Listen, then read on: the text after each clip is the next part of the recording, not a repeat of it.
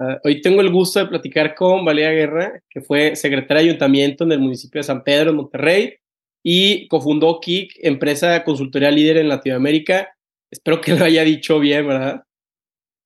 Sí, KIK Consultores, perfecto, Carlos. Qué gusto estar aquí contigo, me encanta seguir tu trabajo. Ya teníamos pendiente esta plática de, unos, de hace unos meses, entonces feliz de, de tener ese espacio donde siempre cuando tengo estas conversaciones, yo soy la que más aprende y me quedo piense y piense y piense y piense después. Entonces, gracias por este regalo y oportunidad.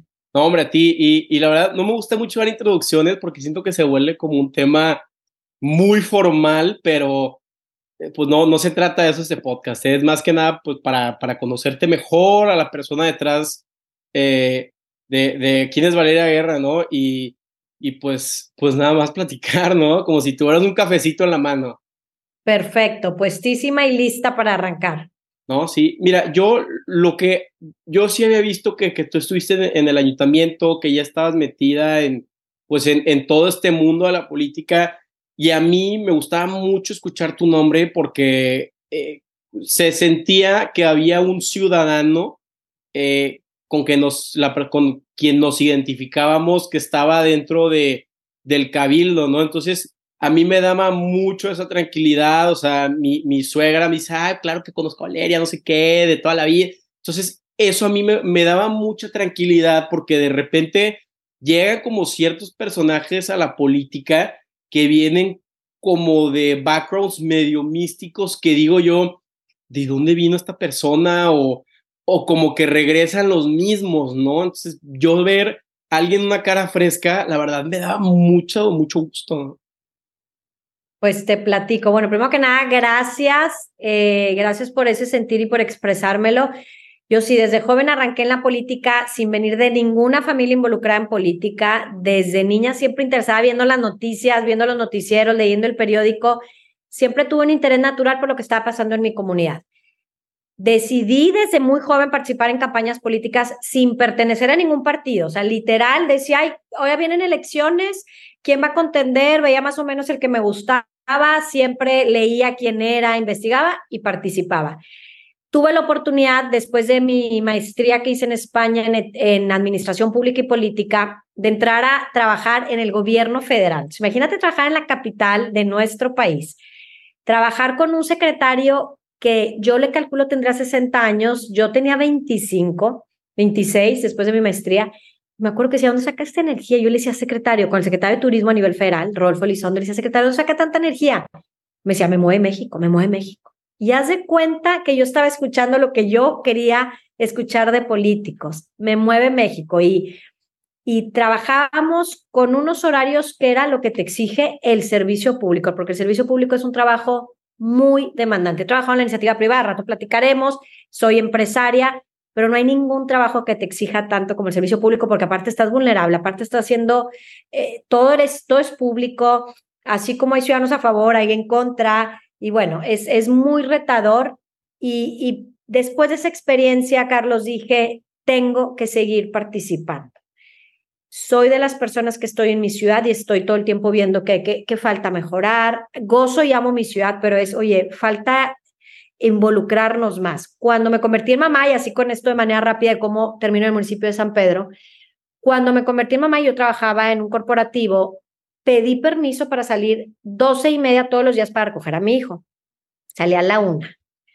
Pues jaja, que yo pensaba que con llegar 15 minutos antes al colegio por él era normal. Voy llegando, la fila empezaba una hora antes, eran kilómetros de fila. Y yo dije, ¿cómo? Las personas pierden tanto tiempo calidad de vida, contaminando para recoger a los hijos en la escuela. Y ahí es donde, como ciudadana, estamos hablando aproximadamente hace unos 10, 12 años, dije, me quiero involucrar para ver si hacemos algo con un plan de movilidad escolar que no existía en San Pedro.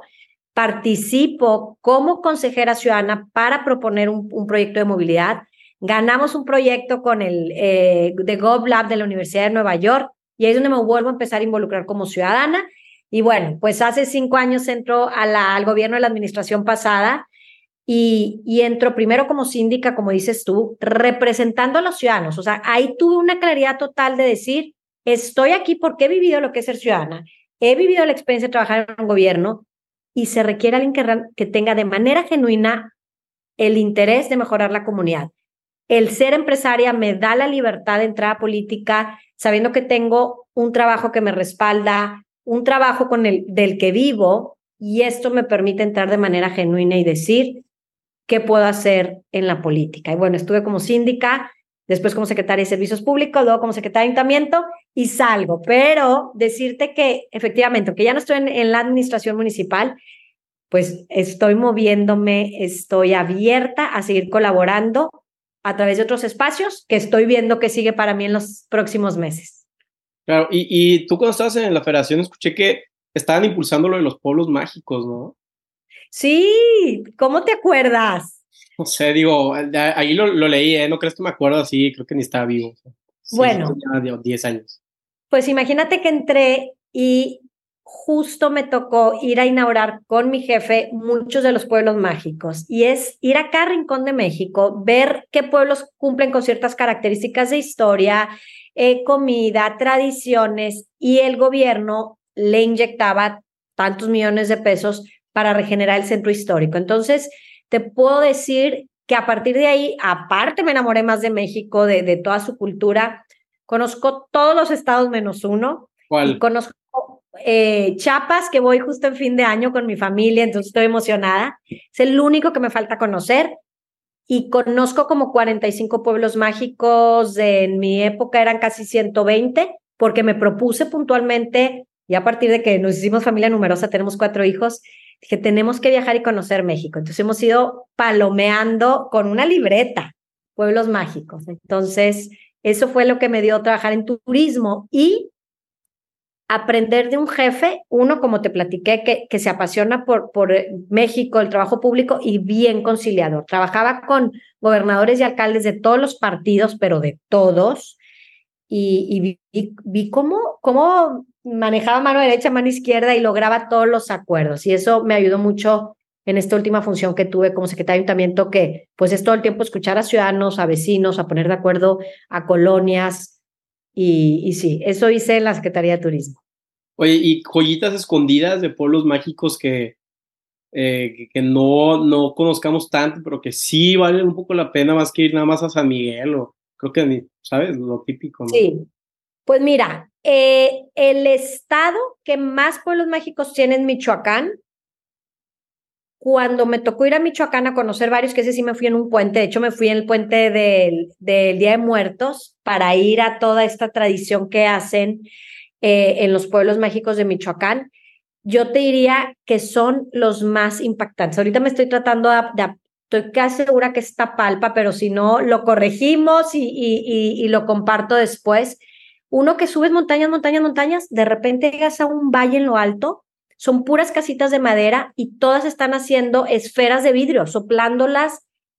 Parece el Polo Norte. Y dices, ¿cómo puede ser que yo no sabíamos, o la mayoría de los mexicanos no sabe, que ese Polo Norte que nos imaginamos de niños, a lo mejor más en la cultura del norte de Santa Claus, existe en Michoacán?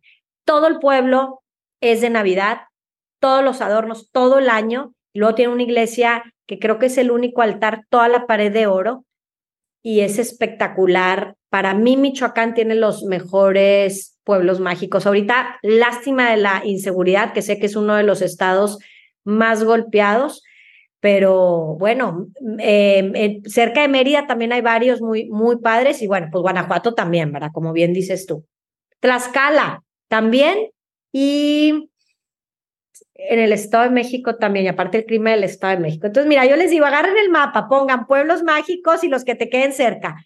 Digo, sé que te escuchan de todos lados, pero los que vivimos en el norte no hay tanto cerca. Digo, estaba Real de 14 en mi época, me tocó ir a Real de 14. Bueno, pues tenemos Santiago aquí en Nuevo León, pero antes no había tantos. A partir de San Luis Potosí es donde empiezan la mayoría. Y Real de 14 no he ido, pero Gilitla, toda esa área de la Huasteca Potosina está increíble, es pura selva, o sea, sí, no, sé si lo conoces, pero toda esa área es, pura jungla y es increíble y, y, te da también como tristeza. Yo cuando fui, hay como un castillo surreal de... Es, y, y literalmente cierta universidad inglesa de arquitectura se queda un mes ahí para hacer investigaciones y cuando yo fui, pues no, o sea, casi no había gente, entonces dices tú, cómo ellos viajaron 13 horas para llegar a este polo mágico, este lugar, y pues nosotros no, sí había turismo, pero muy poco, ¿eh? No, no había tanto extranjero ni nada. tenemos ahí un área de oportunidad impresionante. México eh, tiene pues, sus principales fuentes de ingreso es el petróleo, eh, las remesas y hace unos años era el turismo. Y definitivamente si nos ponemos nosotros como prioridad, podemos vivir del turismo de manera importante. En hace, te estoy hablando, en el 78, más o menos 45 años, cuando, eh, cuando España cambia de, del presidente que tenían y pasa como a la democracia y regresa eh, los reyes al poder, el gobierno dijo, podemos vivir del turismo. Y además te lo pongo así como ejemplo muy rápido. Y España vive del turismo. Estos últimos 40 años, imagínate México, que tenemos todavía mucho más cultura que España, digo, es muy diferente, obviamente hay toda la parte histórica, pero acá pues toda la parte mundo maya, playas, tenemos todos los ecosistemas, somos de los pocos países del mundo que tenemos todos los ecosistemas, los pueblos mágicos, comida, no te la acabas. Entonces, sí, sí creo que de parte de como país, como gobierno federal, si nos enfocáramos más en no solo las playas, por ejemplo, que no necesariamente es el mejor turismo, a veces nos traen turismo que tiene muy, muy poca derrama económica, como es el Spring Break, ese Spring Breaker, ese no nos, no nos eh, conviene como mexicanos, pero pudiéramos atraer todo este turismo a todos estos pueblos que vienen otro tipo de turistas a, a, a ver más la cultura y hay una derrama económica importante. Entonces, bueno, creo que ahí tenemos una joya en México para explorar más con el turismo. Claro, no, sí, necesitamos turismo ese que, que inyecte capital, que quiera consumir, que vaya a restaurantes. Ese es el, el turismo que será de una persona que trabaje y que esté entre los 40 y 65, que, que vaya a, ¿sabes? Porque luego yo veo muchos países que sí traen turismo, pero es más como de los nómadas y de los jóvenes y, y la verdad el derrame económico es muy, muy mínimo y no digo que esté bien o mal, pero si ya vas a invertir en turismo, enfócate, ¿no? Este, en, uno que, que haya tenga más derroche, ¿no? Así es, así es. Y bueno, lo, lo hemos logrado más en la parte del Pacífico, en los cabos, con, bueno, pero tienen California, ¿no? Que se dice que si fuera como país, fuera de los eh, países pues, más ricos del mundo, el, como el Estado. Y bueno, pues ahí van directamente a todas nuestras ciudades del Pacífico. Ese es ahí un ejemplo de un tipo de turismo que, que nos trae muchísimo beneficio económico. Pero bueno, ahorita está el tema de la inseguridad en el país. Entonces, pues también, primero, hay que arreglar otros temas para también poder ser atractivos. Claro, y, tú también fuiste maestra de historia, ¿no? O sea, veo que sí, sí es cierto eso, ¿no? Sí, fui maestra de historia eh, en el TEC de Monterrey eh, tengo ahí una anécdota muy padre que cuando me, recién me gradué de Derecho, yo era maestra, daba clases de baile, siempre, he, dado clases de algo, daba clases de baile y, cuando me gradué de carrera, mi papá me pide, Valeria, por favor, va a pagar la prepa de tu hermana, que yo le saco ocho años a mi hermana, es pilón en mi familia. Entonces voy y saludo a mi maestro de Historia de México, Francisco Rosas, y le digo, Ay, ¿cómo está maestro? Y en ese momento dije, quiero dar clases. Y le digo, yo maestro, ya tengo mi título, ya soy abogada. Puedo dar clases de historia de México, por, lo mismo que siempre me ha gustado México. Eh, y entrar clases. Entonces di clases de historia de México, panorama internacional, di, ya después en carrera de filosofía del derecho. Pero bueno, pues ha sido esa parte de, creo, de aportar a mi comunidad a través de, de hablar de un tema tan apasionado, apasionante que es la historia de México. ¿Y qué, hemos aprendido de, México, no? Tú que, has estado, ¿cuáles son como las, los ciclos que has visto que, que genuinamente no aprendemos, no? Pues mira, con tu pregunta me hace pensar, y justo ahorita que tristemente estamos viviendo el caso de, de Israel con los palestinos, o más que todo, que no me voy a meter en el tema porque ni, no soy experta ni sé, pero de, de la guerra con el grupo Hamas, pero pienso mucho en Israel, que hay un libro muy bueno que se llama Startup Nation, como es un país que no teniendo los, eh, la mejor, como te diré, infraestructura, que no tiene mar, logró ser el país que es Israel. Y pienso en México, y otra vez regresando a lo que te decía de turismo, todo lo que tenemos, la extensión territorial, tener de vecinos a, a Estados Unidos, yo pienso en México como un país en potencia y, pues de repente me da cierto coraje decir, pero ¿cuántos años llevamos siendo en potencia?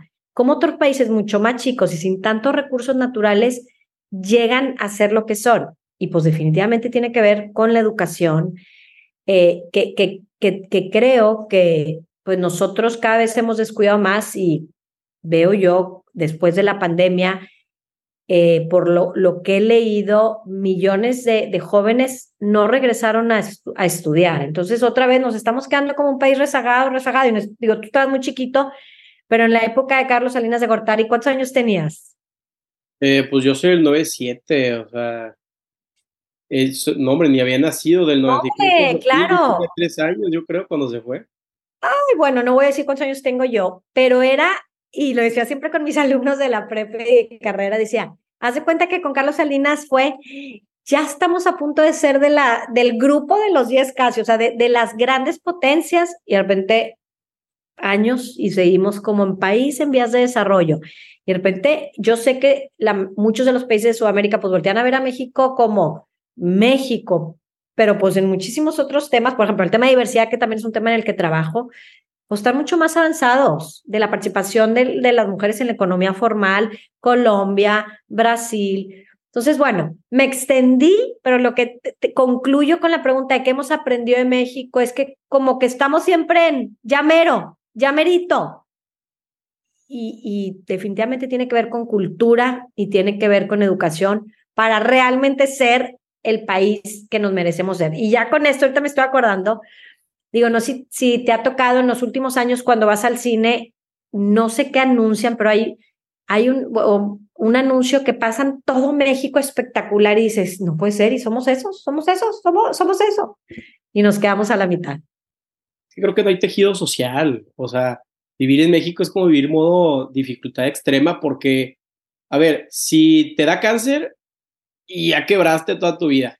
Si te corren el trabajo, pues no hay otra forma que te proteja el gobierno. Entonces, hay mucha disparidad de riqueza, es como que los top ganan mucho y, y, no hay como que esa clase media no está fortalecida, roban mucho. Entonces, yo, yo soy de la opinión que si tú le das con todo, mínimo 12 años, oye, no vamos a robar nada en materia educativa y en materia este, de salud, ya les puedes dar una base para que, que vayan creciendo, ¿no? Yo, yo he estado escuchando muchos podcasts de, de gente que, que guachicolea o de no sé qué. Un, un show que se llama Gusgri que entrevista a gente como no muy común, pero interesante.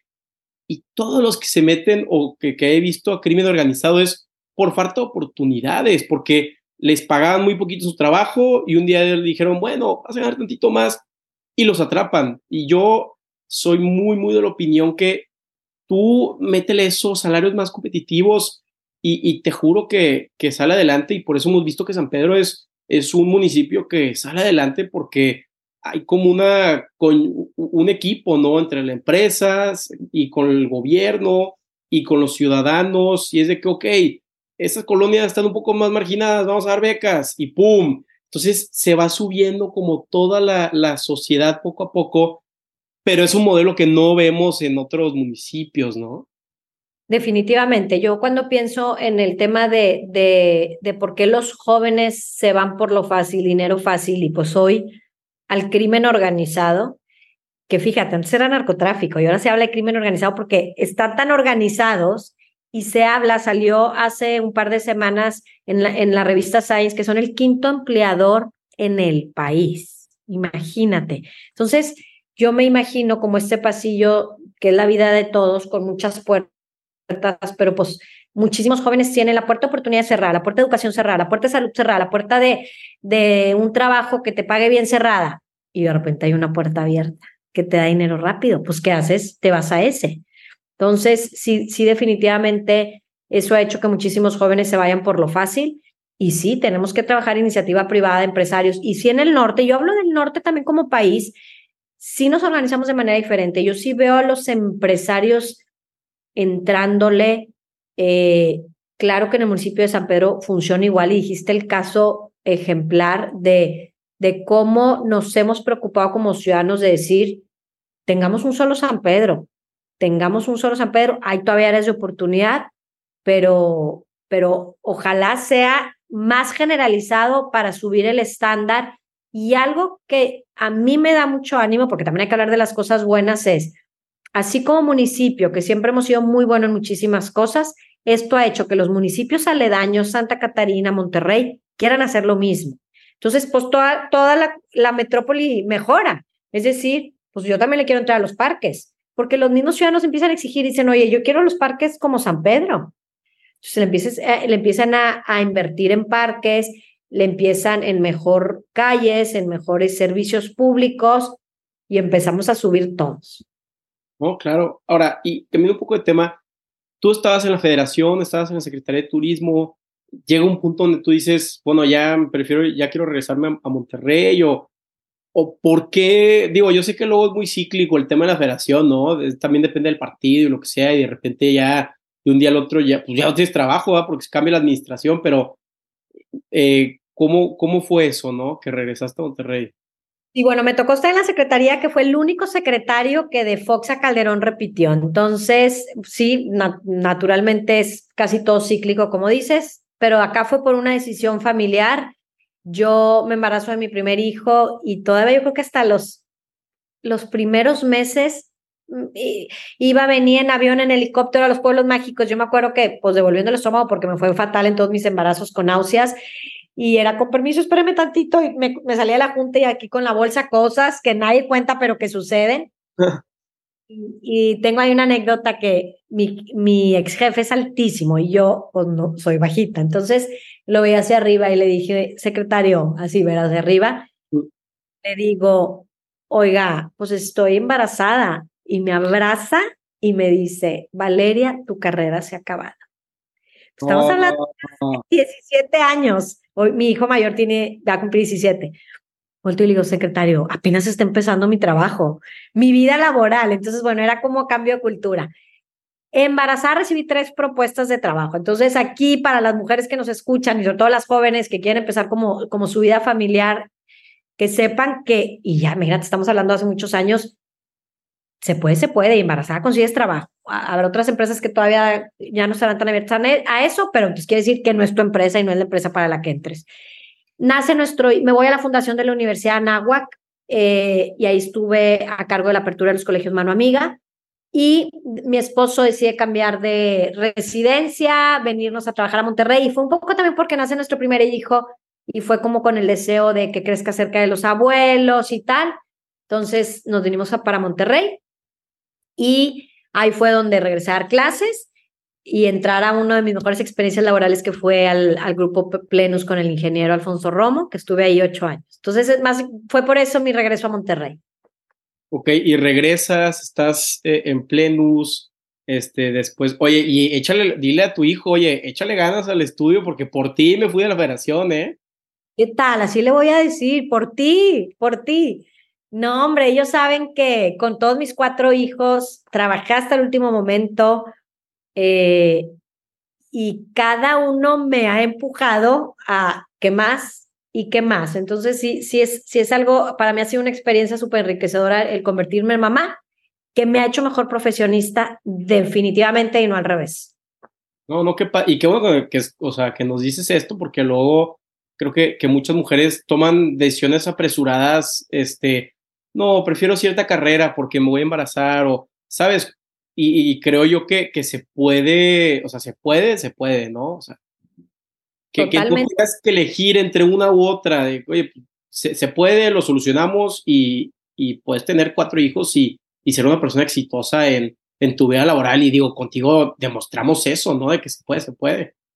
Totalmente, y más sabiendo que hoy hay más parejas, parejas, en donde se requiere el ingreso de los dos. Digo, hablar desde una familia que solo puede vivir con un ingreso es un mínimo de población en nuestro país. Estamos hablando de una situación de privilegio, que bueno, sí, pero la mayoría de las mujeres en México tienen que trabajar y la mayoría al final acaban terminando la economía informal por lo mismo de toda esta problemática que hay en el sistema que no les permite seguir trabajando, como es, pues ya no hay escuelas de tiempo completo, ya no hay, no hay guarderías que las quitó este gobierno.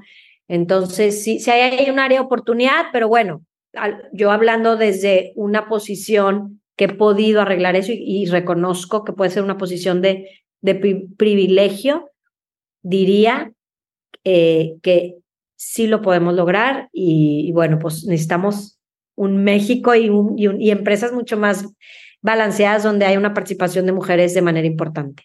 Claro, o sea, más guarderías, este, y, y creo que una vez escuché decir en un podcast que, em, que un papá tenga metas y proyectos personales les da mucha plenitud y, y hasta eso evitan que, que existan estos papás helicópteros que viven de sus hijos y, el hijo y papá, pues yo no quiero ser doctor, o sea, deja de estar de que detrás de mí, ¿no? E, eso es bien padre cuando ambos trabajan y, ojo, cuando digo trabajan, habrá unos que sí, somos eh, colaboradores, empleados, y hay otros que trabajan porque su vida les permite en un voluntariado, en algo de servicio social. Entonces, estoy hablando del estar ocupado y aportar con las habilidades que cada uno tenemos como adultos, para mí es el mejor mensaje para los hijos, porque dicen, mamá y papá tienen proyectos personales como, y no están viviendo a través de mí. Y, y para mí es el mejor mensaje, porque ¿qué le estamos diciendo a nuestros hijos? Les estamos diciendo, tú ten tu proyecto personal. Entonces, así lo veo. No, no, y, y me encanta, o sea, me, me gusta mucho que, que sí, que tú seas un ejemplo para las mujeres que, que, oye, se puede tener cuatro hijos y puede ser secretaria de ayuntamiento que, e, existe y es más, esto hasta le da valor porque ya tienes una persona que, que ahora dejas el municipio mejor no solo por ti, sino porque ahí quieres que lleguen también tus hijos, ¿no? Entonces se crea como un doble interés y se vuelve un tema hasta, pues algo más grande que tú, ¿no? Totalmente. Y, y los jóvenes, y en especial, digo, pienso en mis hijos, ven él la importancia de, aparte de mi interés personal y primero, que son ellos y mi familia, también tengo que aportar para el bien de la comunidad, es decir, no solo quedarme en mi primer círculo, en mi primera esfera, sino tengo que salir. ¿Por qué? Porque tengo educación, porque tenemos oportunidades y eso no lo podemos desaprovechar. Entonces, para mí es como esa invitación a decir, quienes estamos preparados, tenemos esta responsabilidad de aportar y lo podemos hacer a través de la empresa, pero pues si tienes el llamado y la vocación al servicio público, definitivamente hay que hacerlo por ahí. Y, lo que te dije al principio, y sí, es una carrera demasiado demandante, pero hay que hacerlo. Claro, ahora, ¿cómo entras eh, al, al, municipio? ¿Fuiste síndica antes? Eh? Sí, como te dije, muchos años antes fui consejera de ciudadana de la Secretaría de Ayuntamiento casualmente y luego llegó a ser Secretaría de Ayuntamiento. Eh, y Miguel Treviño, el hoy alcalde, me invita a colaborar como síndica, gana la primera elección y estuve tres años como síndica. Segunda, que la responsabilidad del síndico segundo es toda la parte jurídica, velar porque todo se dé conforme a derecho, porque se dé el cumplimiento de todos los reglamentos, trabajas muy de la mano en el cabildo con toda la aprobación eh, de reglamentos. Entonces, estuve tres años con ese trabajo y pues trabajando muy de la mano con los ciudadanos, escuchándolos y trayendo sus inquietudes. También me tocó en la primera administración ser vocera del Parque Bosques del Valle. Como tú sabes, el primer trienio se trabajó en transformar cinco parques emblemáticos y uno de los más retadores era Bosques del Valle porque había eh, pues cierta inconformidad de los vecinos en que se trabajara el parque y me tocó ser la vocera y pues está recibiendo uno a uno las inconformidades, las molestias, los enojos y bueno, pues hoy vemos el resultado que, que valió la pena.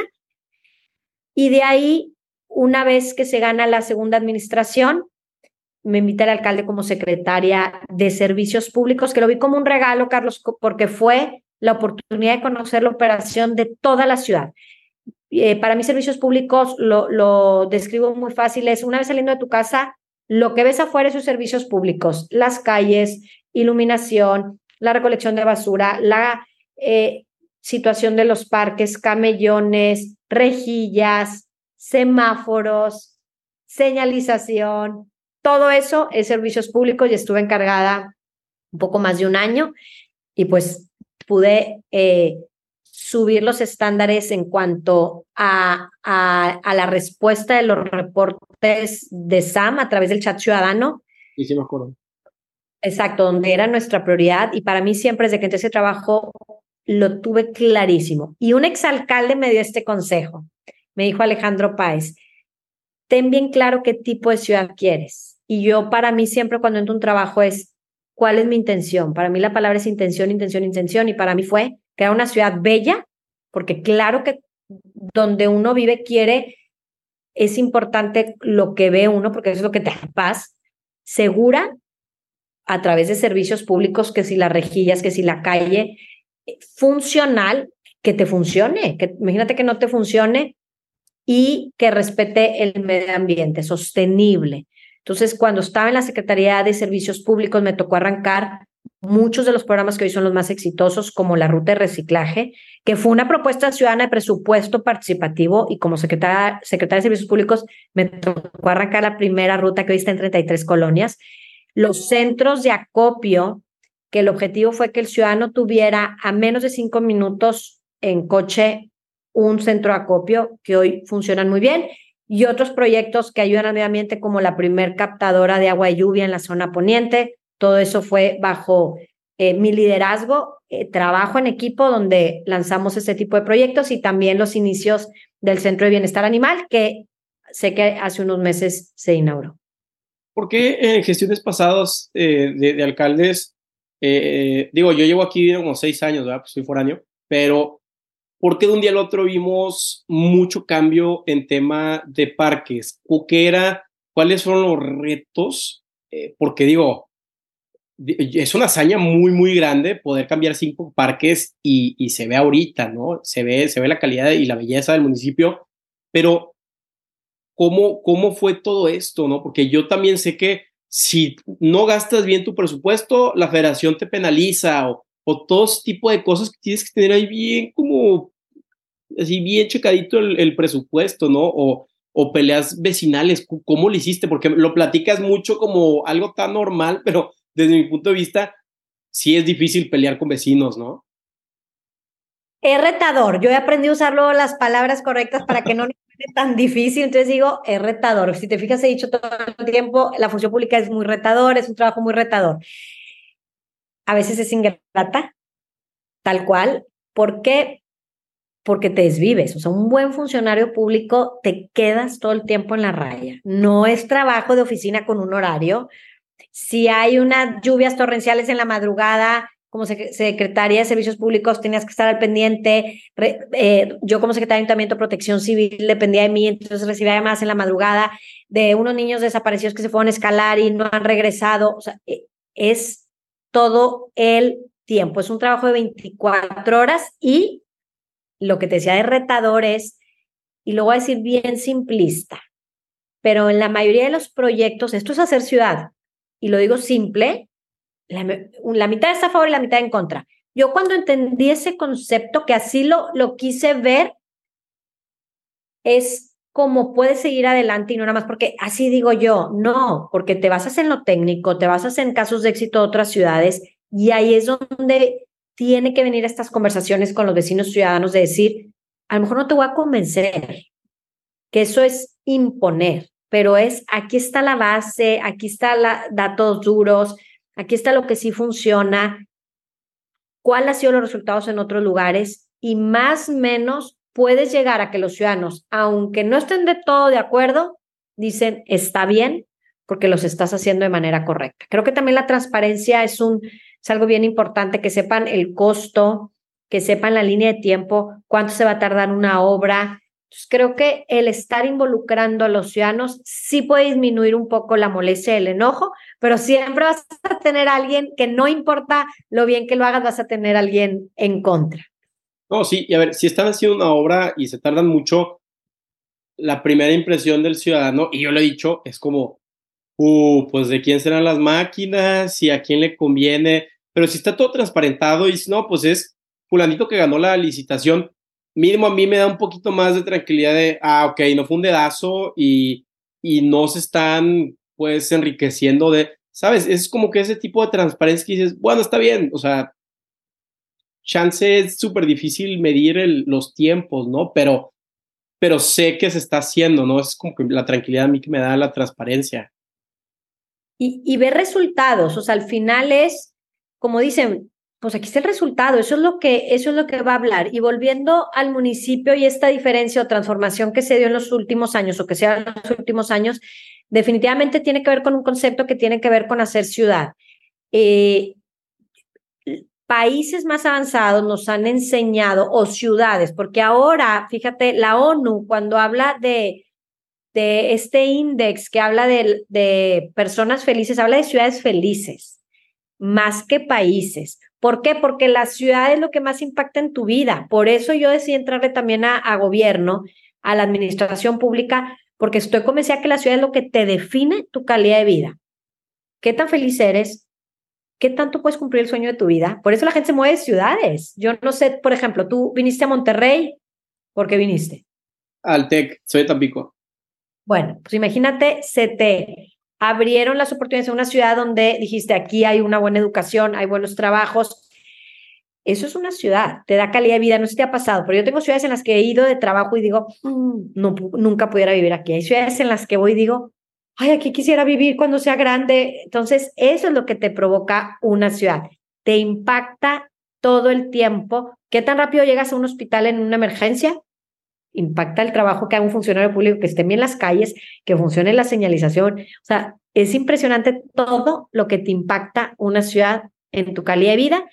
Y para cerrar la idea, entendiendo eso, el trabajo de un alcalde o una alcaldesa es bien importante porque entonces es quien más te impacta en que bien o mal vives. E-, eres como el, el urbanista, ¿no? Yo siempre he dicho que o sea, si en un futuro quiero ser alcalde, tengo que ser un maestro en tema de urbanización y, seguridad, ¿no? Pero yo, ahorita que te juro que en seis años nunca había visto tanto tráfico y yo sé que, que hemos escuchado ciertos personajes decir, pues, en San Pedro no caben y así, pero tú, o sea, a ver, Valera, tú tuviste la mejor educación, digo, aparte de las maestrías, porque te metiste en el de mis municipios favoritos de toda Latinoamérica y te sabes todos los cablecitos detrás, todo. Entonces, ¿qué se puede hacer en tema de, movilidad? Yo he hecho una hora y media en tráfico de ir de punto A a punto B y te juro que nunca me había pasado eso, nunca, nunca, nunca.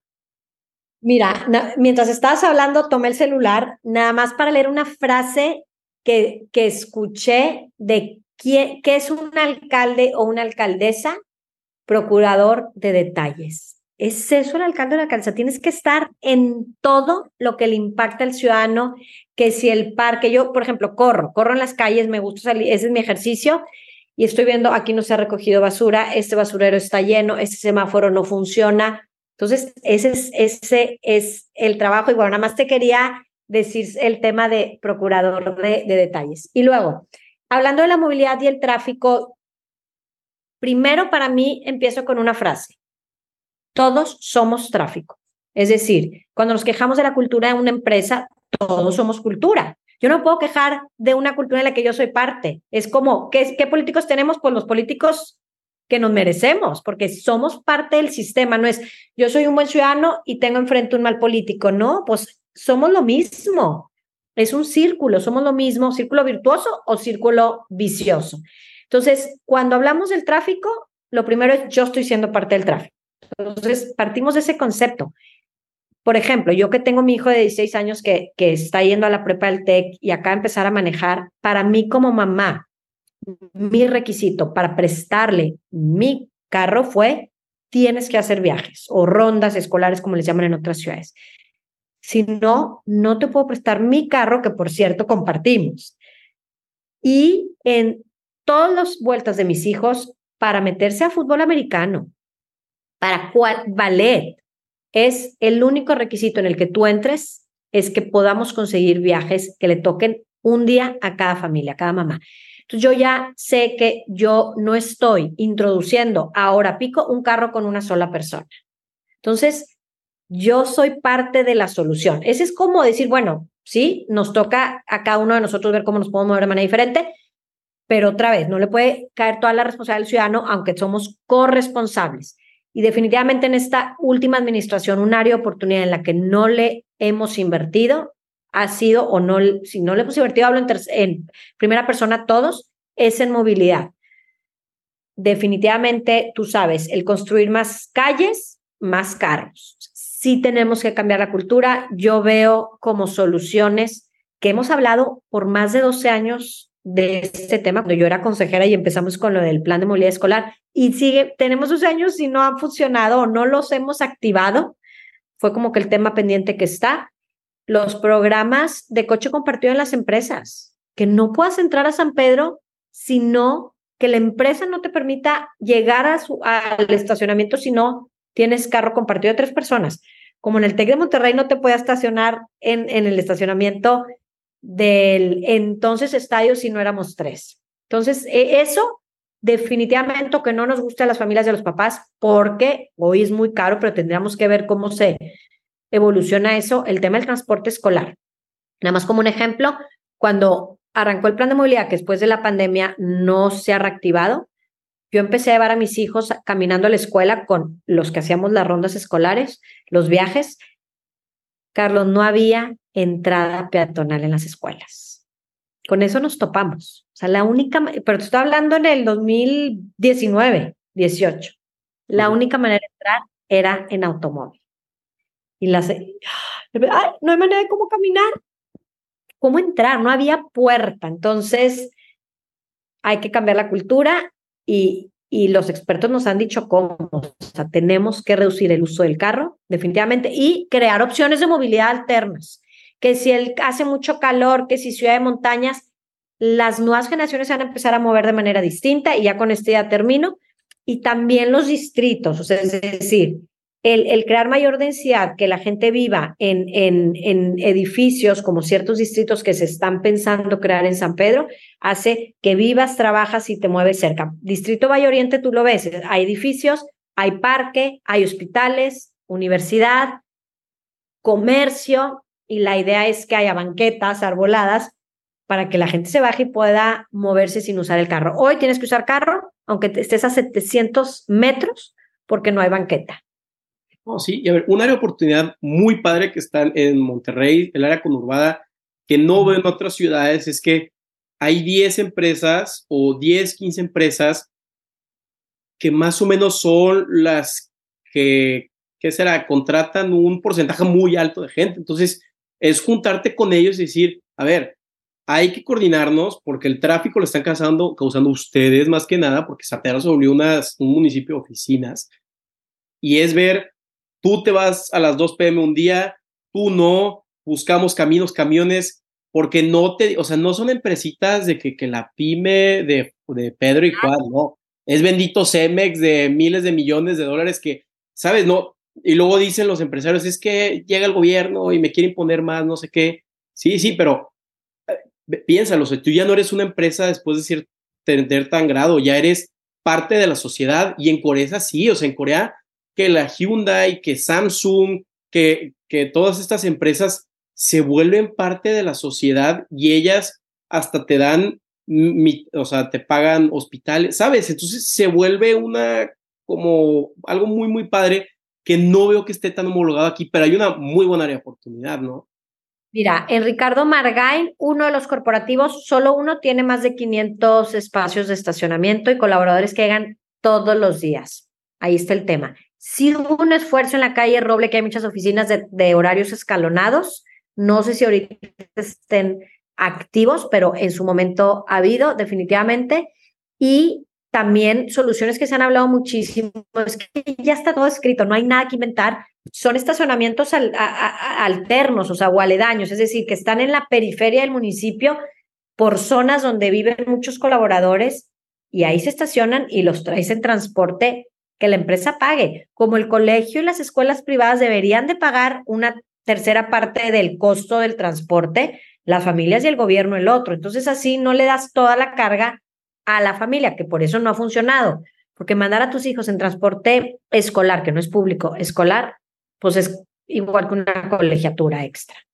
No, sí, eh, totalmente de acuerdo. Ahora, y ya, eh, digo, ya para cerrar estos ciertos temas, ¿cómo ves tú ahorita, eh, pues, qué va a pasar, no? En, en San Pedro, veo que mucha gente ha levantado la mano, este, obviamente no, no es como que vas a decir, no, yo le voy a tal y tal persona, pero, pero ¿cuál es tu, tu opinión, no? Lo, lo más, pues, lo más que te quieras abrir, ¿no?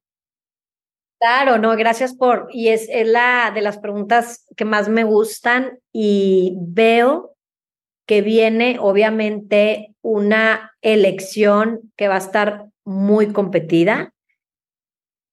Pues naturalmente el PAN, después de dos trienios de no estar en el poder, que habían durado muchísimos años, más de 30, pues están haciendo todo su trabajo y toda su lucha para mí es importante que participe alguien con una visión nueva, con una visión, creo que la administración en la que yo participé hizo muchísimas cosas muy buenas, pero definitivamente ahorita más que pensar en grupos o en, o en la continuidad, yo pensaría en el perfil.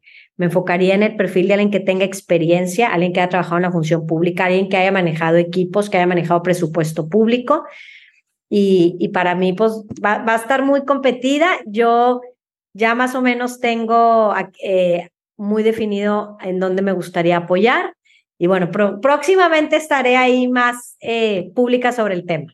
Sí, no, porque tampoco te voy a decir de que destápate en este podcast, que no se trata de eso. Puede cambiar muchísimo, aparte puede cambiar muchísimo en estos meses, ¿verdad? No, sí, y de verdad que aprecio mucho que, que te abras con nosotros, que nos platiques yo lo que vi ahorita, este, desde mi muy humilde y, este, pues, punto de vista, pues, a ver, Lorena Canavati estaba, ella podía ser independiente, pero decide entrar a MC, entonces yo creo que eso habla sobre que el tema independiente ahorita de San Pedro, pues la acción va a la baja, ¿no? Y, y me da mucha tristeza porque, pues digo, yo el primer, el primer trienio fui, fui muy fan de Miguel. Obvio, yo no voto en San Pedro, pero yo sí hubiera votado por él y me encantó todo. Le dio como una sangre nueva y una inyección de oxígeno a, a todo este municipio. Pero de repente el segundo vi cosas que, que me, me, me sacaron de onda, ¿no? Entonces, a ver, no existe el político perfecto, no hay gente buena y mala, todos son grises y más cuando es un eh, retador y pues yo creo que no hubiera hecho o sea, me pongo en sus zapatos y, y es, es complicado, pero pues no sé, el tema de, de centrito para lo que nos están escuchando, tú que, pues, que, fuiste, estuviste en, en, todo ese aspecto, pues, platícanos, ¿no? O sea, ¿qué, ¿qué pasó? ¿Fue un error? O sea, yo te juro que nunca había visto tanto, eh, pues tanta gente manifestarse en contra de Miguel cuando hace tres años el hombre era una celebridad, de verdad que la gente lo quería mucho, ¿no? La obra nadie duda que era necesaria, nadie duda que es buena, lo que se busca, totalmente convencida que, que los distritos se tienen que ir renovando. Tú sabes que en gobierno la forma es fondo y creo que el área de oportunidad fue las formas, el no estarle comunicando todo el tiempo a los ciudadanos sobre los avances, los tiempos, ya me está dando aquí el sol, eh, los eh, avances, los tiempos, los retrasos, y pues son tú, tu cliente número uno, los ciudadanos, y más que es un área de comercio. Entonces, definitivamente creo que las formas se descuidaron. Eh, había un grupo de acompañamiento al inicio que después se dejó de invitar para estarles dando información. Entonces, creo que fueron, eh, hay algunos factores importantes que los ciudadanos no se sintieron escuchados ni tomados en cuenta. Y pues definitivamente fue el tiempo, pues ha sido demasiado para los comerciantes. Claro, y a mí me hubiera encantado que el proyecto de Miguel funcionara, o sea, o, que cerraras bien o, cerrar fuerte, ¿no? Como decimos en atletismo, porque fue un proyecto ciudadano y obviamente cuando tú le apuestas a, un ciudadano que, que, o sea, eso se trata, ¿no? Meterte al servicio público sin conocer, cometer tus errores, pero ya eres parte de, de la gente, ¿no? Entonces, no sé, como que me dio, me dio mucha tristeza y yo hasta veía, o había ciertos personajes que eh, pagaban de que ads, eh, anuncios en Instagram para genuinamente decir estamos descontentos con el alcalde, este porcentaje, y, y nunca en mi vida había visto cierto golpe de estado que se le estaba haciendo. Entonces, no sé, como que eso, luego, este, pues te reiteraba que a mí me, me gustaba mucho que te estuvieras en, en el municipio porque pues mis tías te conocen y es como que no, Valeria, y si ella entró y porque luego te da miedo entrar a política, ¿no? Porque de repente hay cosas turbias, que hay que padre que ella esté ahí, que, que sea como algo de transparencia. Y luego, pues el 6 de junio, que de repente, pues ya no estás en el municipio. Entonces, no sé, fueron como muchas cosas en poquito tiempo que, pues yo espero que en un futuro se apoyen otra vez a los independientes. Este, pero, pero sí estoy un poco triste, la verdad. No te lo, no te lo voy a mentir. Ya, yo hoy te diría que es más importante el candidato que si es independiente con un partido. Yo hoy veo que la, el piso no está parejo para los independientes, digo, nunca lo estado, sé que se ganó como independiente, pero yo veo como, como bien visto poder ser parte, no te tienes que afiliar de un, de un partido que sea el vehículo que te lleve al poder si es que hay un interés genuino, un, digo, en todos los partidos hay de todo, como en los ciudadanos hay de todo y los funcionarios públicos hay de todo. Y, y si en, en, los últimos años el ciudadano vota por el, por el ciudadano más que por el partido. Entonces, esa ventana de oportunidad veo para, para esta elección. Y pues fijémonos en los candidatos. Yo, yo te diría en eso y, y va a estar muy buena y seguro yo voy a estar participando apoyando, eh, no, no en primera persona, pero siguiendo trabajando en lo público y, sé que, que, vendrán muy buenos momentos a futuro. Perfecto. Entonces tú nos dices que el, el mejor candidato que tú recomiendas que haya manejado presupuestos, que haya estado involucrado en el municipio y ¿qué, ¿qué, otro factor nos recomendarías? Pues el equipo, el equipo es clave. Eh, después de, en esta administración, necesitamos políticos que escuchen, que concilien, eh, que yo te diría que tengan un proyecto, es decir, que quieren una visión para el municipio, definitivamente, y creo que ahí pudiera, pudiera englobar lo que yo buscaré en un candidato. Oye, y hay que cerrar con algo más, más bonito, ¿no? No quiero terminar así. ¿Con qué? ¿Con qué? Pues puede ser ¿Cómo tú esperas que sea el municipio en, en unos 15 años? ¿Nos puedes contar, si no, alguna historia que de repente gente se haya quedado perdida en Chipín, que no sé, pues te, ha pasado, me imagino te ha pasado cosas muy, muy bizarras, ¿no? Mira, te voy a contestar la primera. ¿Cómo me imagino el municipio en 15 años? Definitivamente estoy segura que un un municipio mucho más verde, donde todos reciclemos. Es que es impactante cuando reciclas y te das cuenta de tu huella eh, verde, de tu huella ambiental y dices, no puede ser lo que yo puedo impactar. Un municipio vibrante donde la gente, aparte del automóvil, se mueva de otras maneras en bici, caminando. Me encantaría cada vez ver a las colonias encargadas de sus propios parques, como un programa como eh, en el que el municipio les da dinero, que se llama subvenciones, que cada vez crezca más y que cada vez las, eh, las personas de servicios públicos vayan disminuyendo y las mismas colonias nos encarguemos de nuestras colonias. Me eh, somos un municipio donde la, las, el adulto mayores son, son la mayoría. imagínate que ellos estén encargando de la jardinería de los parques como voluntarios, cuidando a lo mejor a los más chicos que sus papá y mamá salen a trabajar. O sea, podemos hacer tantas prácticas que hacen en otras ciudades. Así me imagino San Pedro. Estoy segura que, que vamos a resolver el tema de la movilidad, el tema de la seguridad también, y pues que siga siendo un lugar muy atractivo, el mejor lugar para vivir. Oh, sí, 100%. ¿Verdad? Pues muchas gracias, Carlos. hombre, no, a ti, Valera, por tu tiempo. Se pasó muy rápido y, pues digo, te agradezco mucho que, que te hayas metido a, política, que gente como tú esté ahí. De verdad que eres como, pues, una luz, ¿no? Dentro de lo que la política de repente puede, puede, puede haber oscuridad y, y nos das mucha confianza a nosotros, a las mujeres que, que quieren ser madres de familia, de que se puede, se puede mucho y, y que esa es la política, ¿no? Ciudadanos que quieran avalentarse y, representar y, en vez de quejarse, pues que, que hagamos un colectivo, porque eso nos va a hacer mucho más felices. Y de verdad, la política es limpia, la política es hermosa, la política es buena. Hay mucha gente, habemos mucha gente que hemos estado ahí con el único interés de yo voltear a mis hijos y decirle, yo le entré porque quiero que esté mejor para ti y para que tú también le entres, porque depende de nosotros. Es nuestro México, no hay nada más, no es de los políticos. Y los políticos, y hay que ir cambiando la narrativa, también son buenos. Entonces, si la vamos cambiando, vamos, es, es como este ciclo, se, va, se van creando estas nuevas narrativas de buenos políticos. Pues muchísimas gracias.